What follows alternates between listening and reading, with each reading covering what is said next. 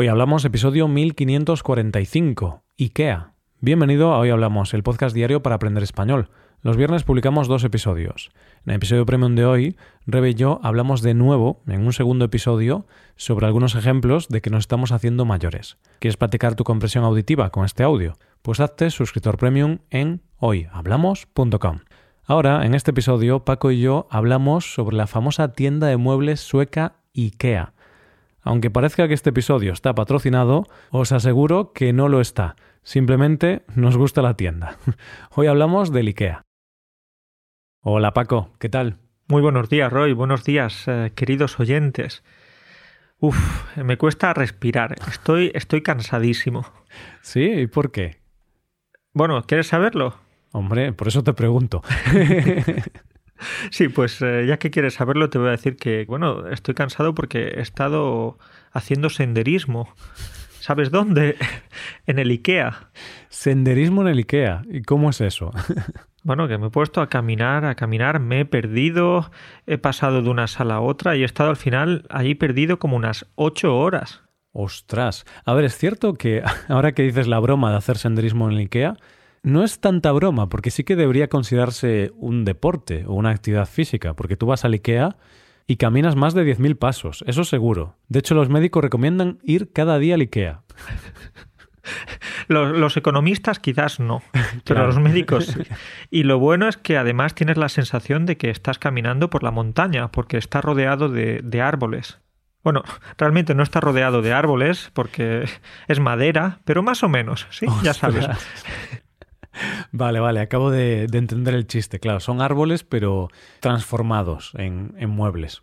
Pero bueno, hoy vamos a hablar de, del IKEA, Paco. Eh, qué bien que justo has ido al IKEA hace unos días. Qué casualidad que has ido al IKEA y, ahora podemos hablar del IKEA. No, no, Roy, no, no es verdad. No, no he estado en el IKEA. Era simplemente una estrategia para empezar e introducir este episodio, porque hoy vamos a hablar del IKEA y es, eh, de hecho, la empresa más famosa, una de las empresas más famosas del mundo. Pero ¿sabes de qué país es? Claro que lo sé, Paco, es de Suecia. ¿De Suecia o de Suiza? Yo creo que es de Suecia. No sé si han cambiado la sede y ahora están en Suiza, pero sí, es de Suecia. Pero sí que es cierto que esta es una equivocación muy común de, de los estudiantes, sobre todo, porque Suecia y Suiza son muy parecidos. Incluso yo a veces, si hablo muy rápido, puedo equivocarme y, meto la pata y digo, ah, sí, de Suiza. Digo, Suecia. Es que se parecen mucho. Sí, ya los pobres suizos y suecos escuchándonos y, tirándose del pelo diciendo, oye chicos, que no es tan difícil. Esto es como los, los austríacos y los australianos, que mucha gente, o al menos yo cuando era pequeño, me confundía con, con Austria y Australia. Al ser tan parecidos, pues tiene sentido confundirse. Pero bueno, hablamos de Suecia entonces IKEA es una empresa de Suecia. Y bueno, hay que decir que Suecia nos ha dado grandes cosas, ¿no, Paco? Como país, porque nos ha dado el IKEA, entonces le estamos muy agradecidos a, los suecos por el IKEA y, por las albóndigas del IKEA también. bueno, excepto aquella vez que tenían restos de caballo, ¿no? Esa vez no era tan... no sé si te acuerdas que hubo una época que hubo algún problema con un proveedor y llevaba un poquito de caballo las albóndigas. claro, es que, bueno, y algunas personas eh, realmente comen caballo. Sí, sí, pero bueno, e, en este caso había sido algún problema con un proveedor porque no, no era lo, lo normal. Pero bueno, yo cuando iba ya decía, esta albóndiga me sabe diferente. La cocina decía, no, es una salsa especial. Y no, no, Roy, no, no era una salsa, entonces, ¿no? No era una salsa. Estoy de broma, ¿eh? yo no, no he probado las, las albóndigas nunca, de hecho nunca he probado las albóndigas, pero bueno, sí que hubo una época que, que me acordé ahora de esta polémica, que a ver, fue un poco gracioso, ¿no? Para la empresa no fue muy agradable y para la gente que se comió eso tampoco, pero a mí me resulta un poco cómico que por equivocación pongan caballo ¿eh? en unas albóndigas. Pero Roy, siguiendo, siguiendo con lo que decías antes, que me, me, me había gustado cómo habías empezado, porque decías que Suecia mm. nos ha dado grandes cosas. Me has hablado de, del IKEA, por supuesto, también de las albóndigas, del IKEA, y te puedo hablar de Pipi. ¿Quién es Pipi? Pues Pipi calzas largas. Ah, vale, pensé que decías que Suecia nos había dado Pipi, o sea, Pipi, pis, meo. No, no, no. No, no, no. Quizás también, pero Pipi, Pipi calzas largas, Pipi Landström, ¿no? y realmente no ha sido Suecia, sino que fue un habitante de Suecia, Astrid Lindgren, o como se pronuncie, la persona que nos eh, dio este personaje tan, tan maravilloso. Claro, esta famosa serie de la niña pelirroja, con sus trenzas, muy mítica. No sabía que era de Suecia, si te digo la verdad. Desconocía esta, esta historia. Te sorprenderé también, quizás, Roy, si te digo que ABBA también es un grupo de Suecia. Pues no me sorprendes, porque esta sí que me, la sé. Debe ser el, grupo más popular de Suecia, porque al final es muy popular en todo el mundo, muy conocido, pero claro, en Suecia yo creo que es el grupo más, más famoso de, toda, de todo el país. Y Paco, otra cosa también que viene de Suecia son los coches. No todos, no todos los coches, pero los coches de la marca Volvo, porque Volvo es una marca sueca. Volvo es una marca sueca y es una marca creo que muy buena, pero un poco cara. Hmm. A ver, tú tienes un Kia Picanto, Paco, entonces más caro que un Kia Picanto es todo. Hay bicicletas más caras que el Kia Picanto. bueno, es verdad que es una marca cara, pero también los que tienen este tipo de coches dicen que, son coches muy seguros. Así es, mucha gente elige esta marca porque son famosos por su seguridad y creo que, que, Volvo fueron los que inventaron el cinturón de seguridad. No estoy seguro, ¿vale? Hablo de memoria, entonces podría equivocarme, pero me suena que fueron los que diseñaron el cinturón de seguridad y luego libraron la patente para que el resto de, de fabricantes de coches lo incluyeran y eso, claro, redujo muchísimo las, las muertes. Y Paco, por cierto, ¿sabes el origen del nombre de la marca? Volvo. No, Roy, no lo sé, sorpréndeme. Pues yo te lo explico, es muy sencillo. Había un señor sueco que él un día se fue de casa y, y se fue andando. Pero luego le dijo, ahora Volvo, ahora Volvo. Y volvió en un Volvo. Entonces dijo, ah, pues le voy a llamar Volvo, porque me voy con el coche y Volvo con el coche. Era una persona además que estaba aprendiendo español y no sabía conjugar bien el verbo volver. Estaba en el nivel A1 todavía, o nivel A2. Entonces veía volver y decía volver, volvo, pero no, es vuelvo, vuelvo. Claro. Roy, esto. Eh, bueno, iba a decir, qué chiste tan malo. Estos son los chistes que me gustan a mí. Así son, que. Son mis gracias. Roy, pues eh, los suecos nos han dado muchas cosas, pero también nos han dado, y volviendo al tema, al tema de hoy, nos han dado al fundador del IKEA. Así es. Ingvar Kamprad. Bueno, no sé cómo se pronuncia porque esto es en sueco, pero eh, sí, el fundador de, del IKEA, como es una empresa sueca, pues era sueco y era un, personaje muy, muy interesante, porque era muy famoso, Paco, por ser muy austero, pero a un nivel que ya, claro, mm, era más tacaño que austero en algunas ocasiones. O sea, le gustaba ahorrar, le encantaba no gastar. Esa palabra me gusta, ¿no? Austero. Es como un eufemismo para no decir que alguien es, es tacaño, que alguien es, em, bueno, que no le gusta gastar, que, que, que tiene un cerrojo en el bolsillo. Así es, así es. Entonces, ¿por qué se decía esto? Bueno, pues porque él mismo decía que, por ejemplo, siempre vestía con ropa del mercadillo. Él no compraba ropa nueva, porque claro, eso es una tontería. ¿Para qué vas a comprar ropa nueva y pagar un precio excesivo cuando la puedes encontrar de segunda mano a mitad de precio o algo así? Entonces él siempre vestía con ropa de segunda mano. O, por ejemplo, él compraba yogures, leche, productos lácteos a punto de caducar porque él pensaba, oye, pues si, si, todavía se puede comer, pues ¿para qué tirarlo? ¿no? Y, muy bien, muy bien, es lo que deberíamos hacer todos, porque algunas veces tiramos a la basura algún yogur que, hmm. que se caduca el mismo día, pues él no, él siempre se comía ese yogur. Pero hay que decir que él lo compraba porque estaba más barato, no, no porque quisiera hacer algo bueno por el medio ambiente, sino porque sabemos que a veces en los supermercados, cuando algo está a punto de caducar, le ponen una rebaja, lo pone más barato, entonces él ahí aprovechaba y esa semana solo comía yogures. Solo yogures. Un tipo realmente muy ahorrador, muy austero, claro que sí. Fíjate, y mira si era ahorrador que a pesar de tener tantísimo dinero solía volar en clase turista. Y claro, esa es la cuestión, es decir, nos reímos porque él seguía haciendo esto cuando ya tenía muchos millones de euros.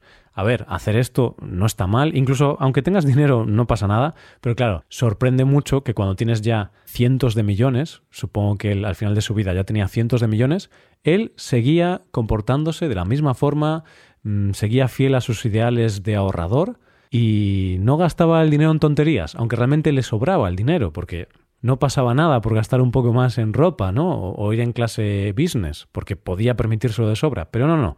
Él seguía fiel a sus ideales.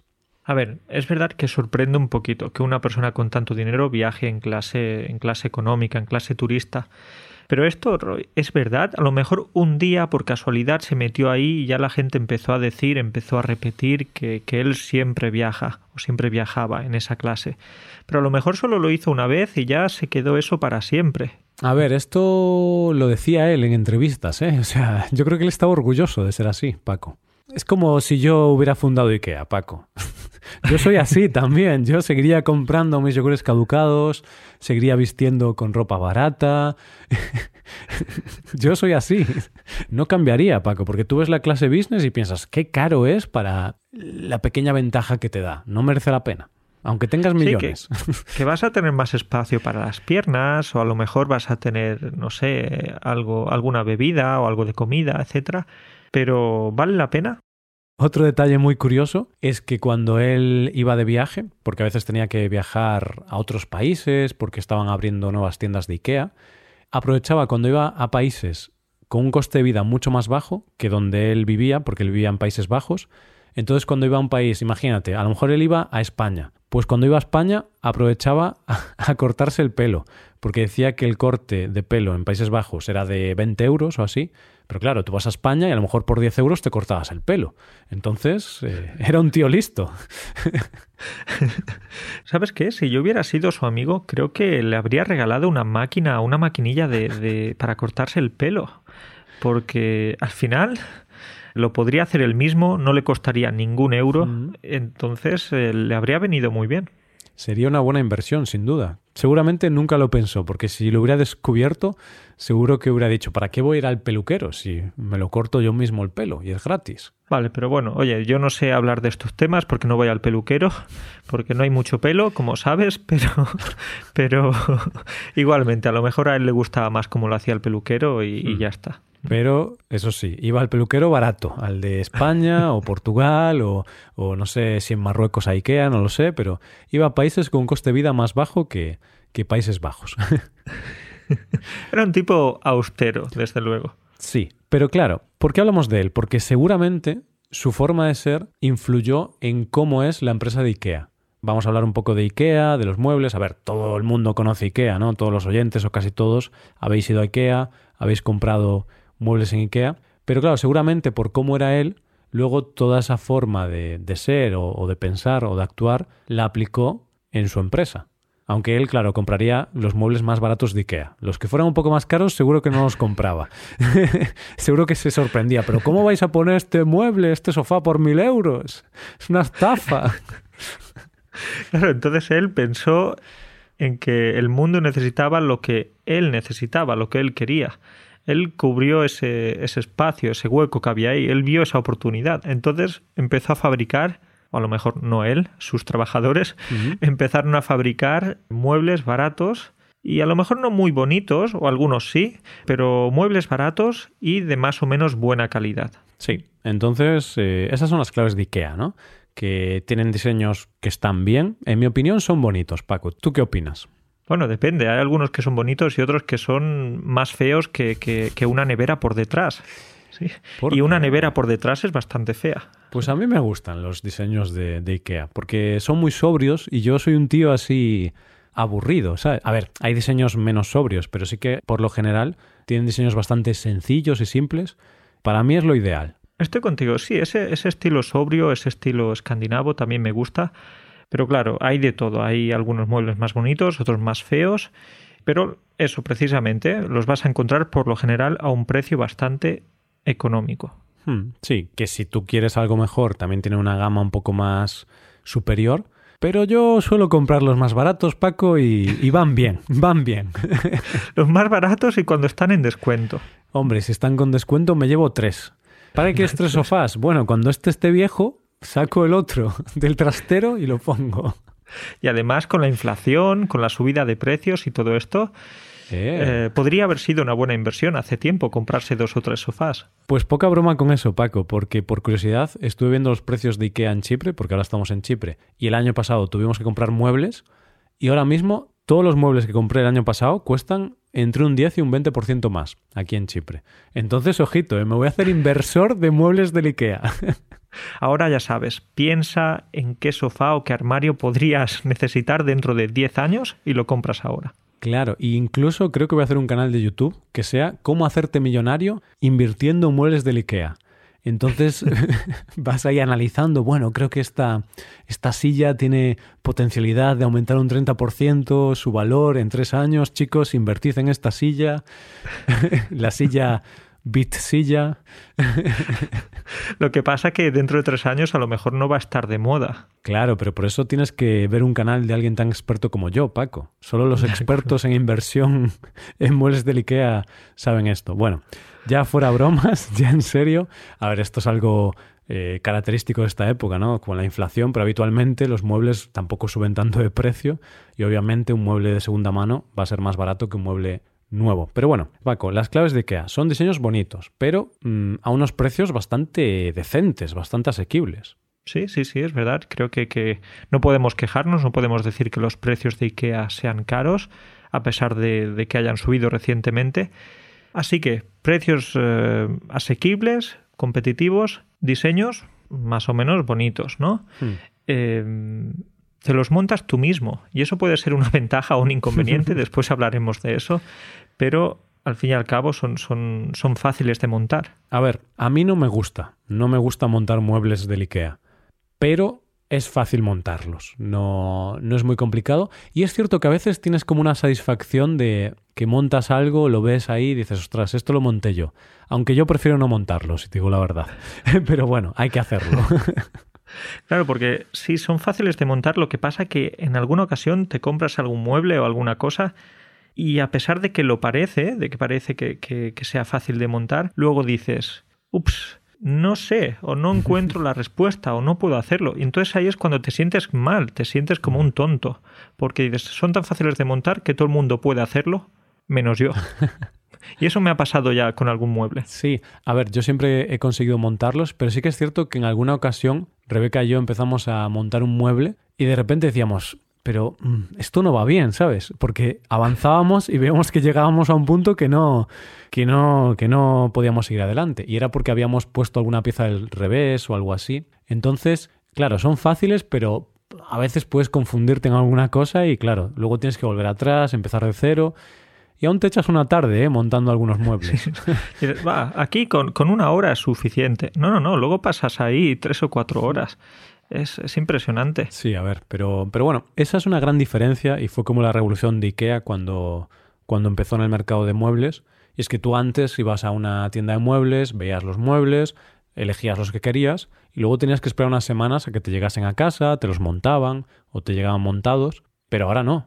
Ahora tú te llevas un mueble en unas cajas de cartón y te lo montas en tu casa. Y de hecho esto es lo que a mí me sorprende, Paco, porque cuando compramos el sofá y nos llegaron los muebles a casa, yo dije, se olvidaron del sofá, porque había muchas cajas con cosas dentro, pero claro, yo no veía el sofá, decía, ¿dónde está el sofá? Estos cabrones no me trajeron el sofá. Roy, Roy, no, los insultes, que, que, que, no tenían la culpa. Yo estaba nervioso, Paco, porque yo no veía el sofá, yo ya había firmado al transportista de que todo estaba correcto, que me habían entregado todo, y yo decía, ostras, que falta el sofá.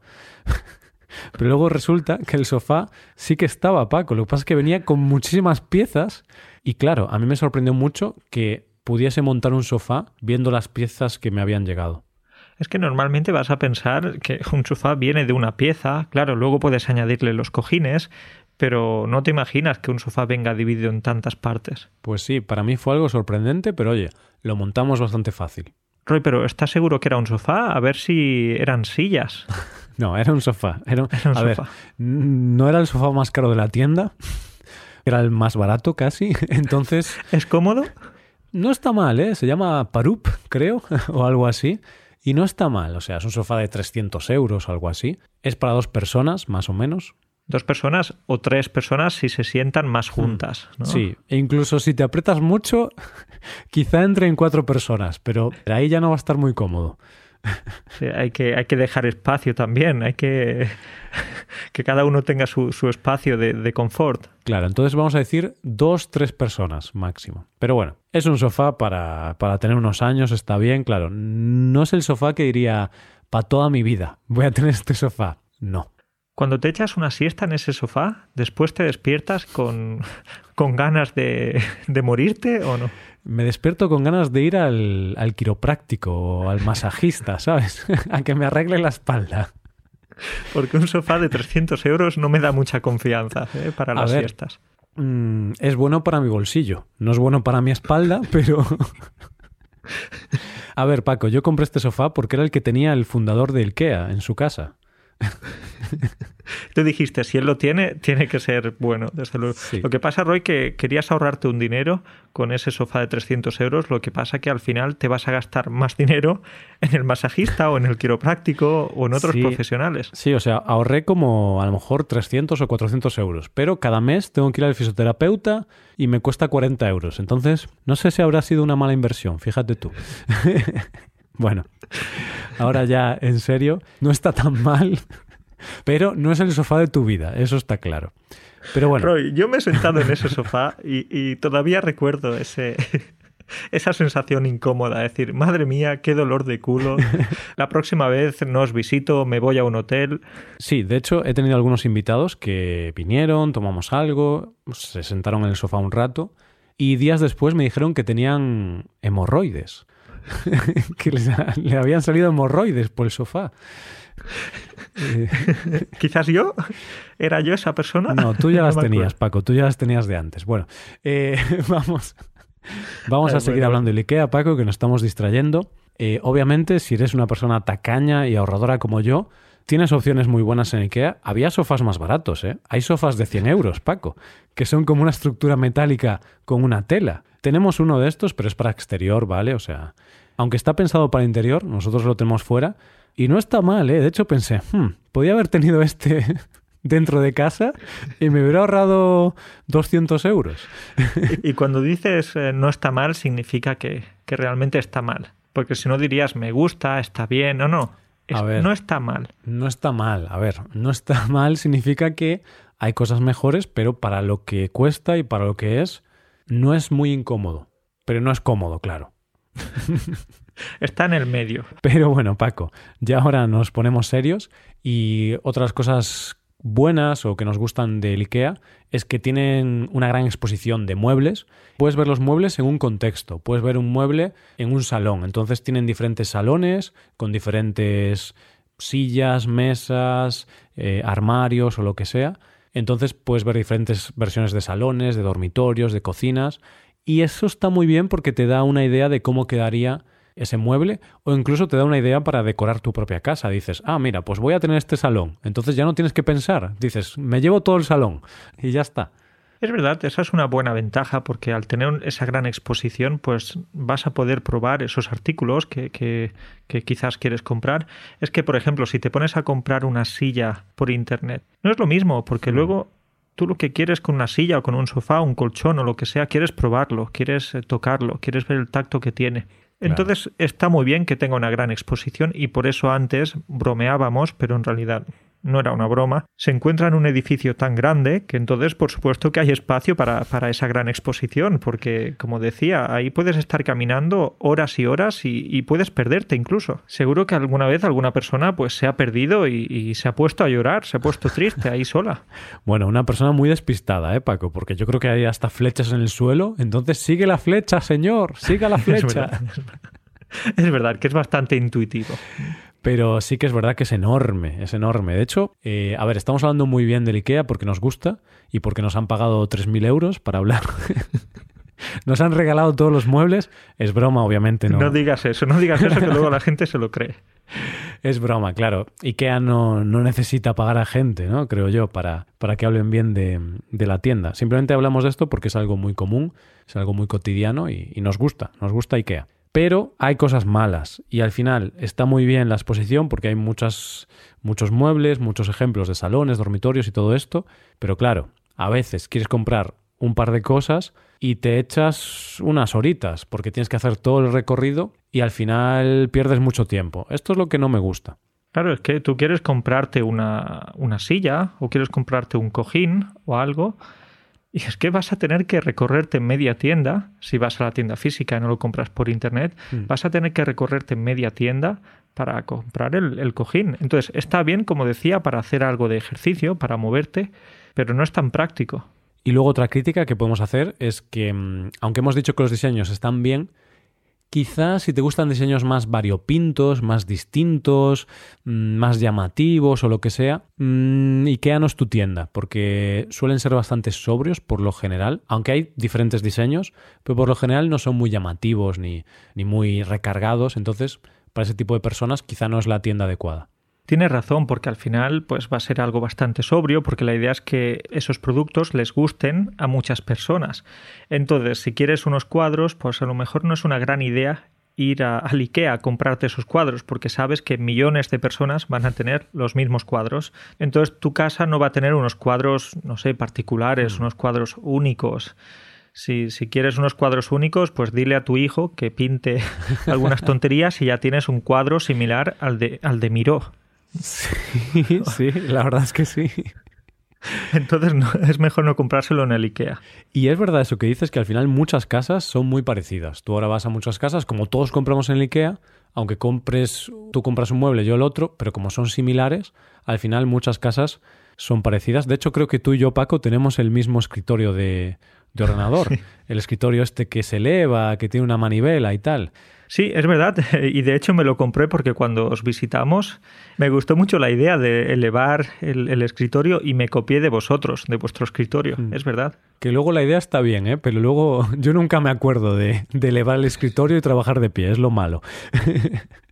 Debería ser una mesa con una alarma incorporada. Hmm. Y, que se, y que se levante sola, ¿sabes? Que cada hora automáticamente empieza a subir y digas, ostras, no tengo más opción que ponerme de pie para seguir trabajando. Y que luego no puedas bajarla, que te obliga a estar 30 minutos de pie y que se bloquee durante ese tiempo. Eh, pues esta es otra crítica para, para IKEA. a ver si se ponen las pilas y empiezan a trabajar más duro, que por su culpa paso muchas horas sentado. Claro que sí, tú échale la culpa a IKEA. y bueno, Paco, última crítica que algunas personas hacen a IKEA es que la calidad de los muebles quizá no es la mejor. Pero bueno, por lo que pagas a veces dices, ¿cómo voy a tener mejor calidad si la mesa me costó 7 euros? a ver. Simplemente con las materias primas, el transporte, los impuestos, etcétera, no puedes esperar gran cosa si te compras ese sofá por 200 euros. A ver, claro, si compras el más barato, pues posiblemente la calidad no sea muy buena, pero supongo que en otras tiendas, si también compras algo muy barato, no va a ser la mejor calidad. Entonces, esa es una crítica que se suele hacer y que puede tener cierta razón, pero bueno, al final, si tú compras el mueble más barato de IKEA, es cierto que la calidad no es muy buena, pero en mi opinión recibes lo que pagas, ¿sabes? O sea, la calidad no es muy buena, pues que el precio es bastante bajo. Entonces es normal que la calidad no sea buena. Porque si la calidad es buenísima y el precio es barato, eh, pasaría algo raro. sí, sí. Oye, que también que, tengan algunas ganancias, que, es una empresa, tienen que pagar a los trabajadores, eh, las materias primas, etcétera. Entonces, eh, tampoco vamos a, exigir aquí que pongan precios incluso más bajos. Bueno, pues esto es todo, Paco. Hemos hablado un poquito de IKEA. Insistimos, no nos han pagado por hablar de IKEA bien. Nos gusta IKEA, vale, somos así. Nos gusta IKEA como a millones de personas en todo el mundo. Somos un poco tontos, Roy, porque hemos hecho aquí publicidad que sí, que IKEA no necesita nuestra publicidad, pero, pero me siento mal. Hemos hablado muy bien de una empresa y sin, sin recibir ningún tipo de compensación. Sí, sí, o sea... Somos influencers. Ha sido un... Pero influencers sin recibir nada. Ha sido un reportaje en toda regla. Pero bueno, hay que decir que sus albóndigas en el pasado tuvieron carne de caballo, así que cuidado con eso, ¿eh? Que a lo mejor también tienen caballo dentro de los muebles, por eso son tan baratos. y, que tienen sofás metálicos. Eso también es otra, otra cosa a tener en cuenta. Claro, que se te puede clavar el metal en ciertas zonas peligrosas. Bueno, dejamos aquí el episodio, Paco. Un placer, como siempre, grabar contigo y nos vemos la semana que viene. Cuídate mucho. Venga, un abrazo para ti y para todos. Hasta pronto.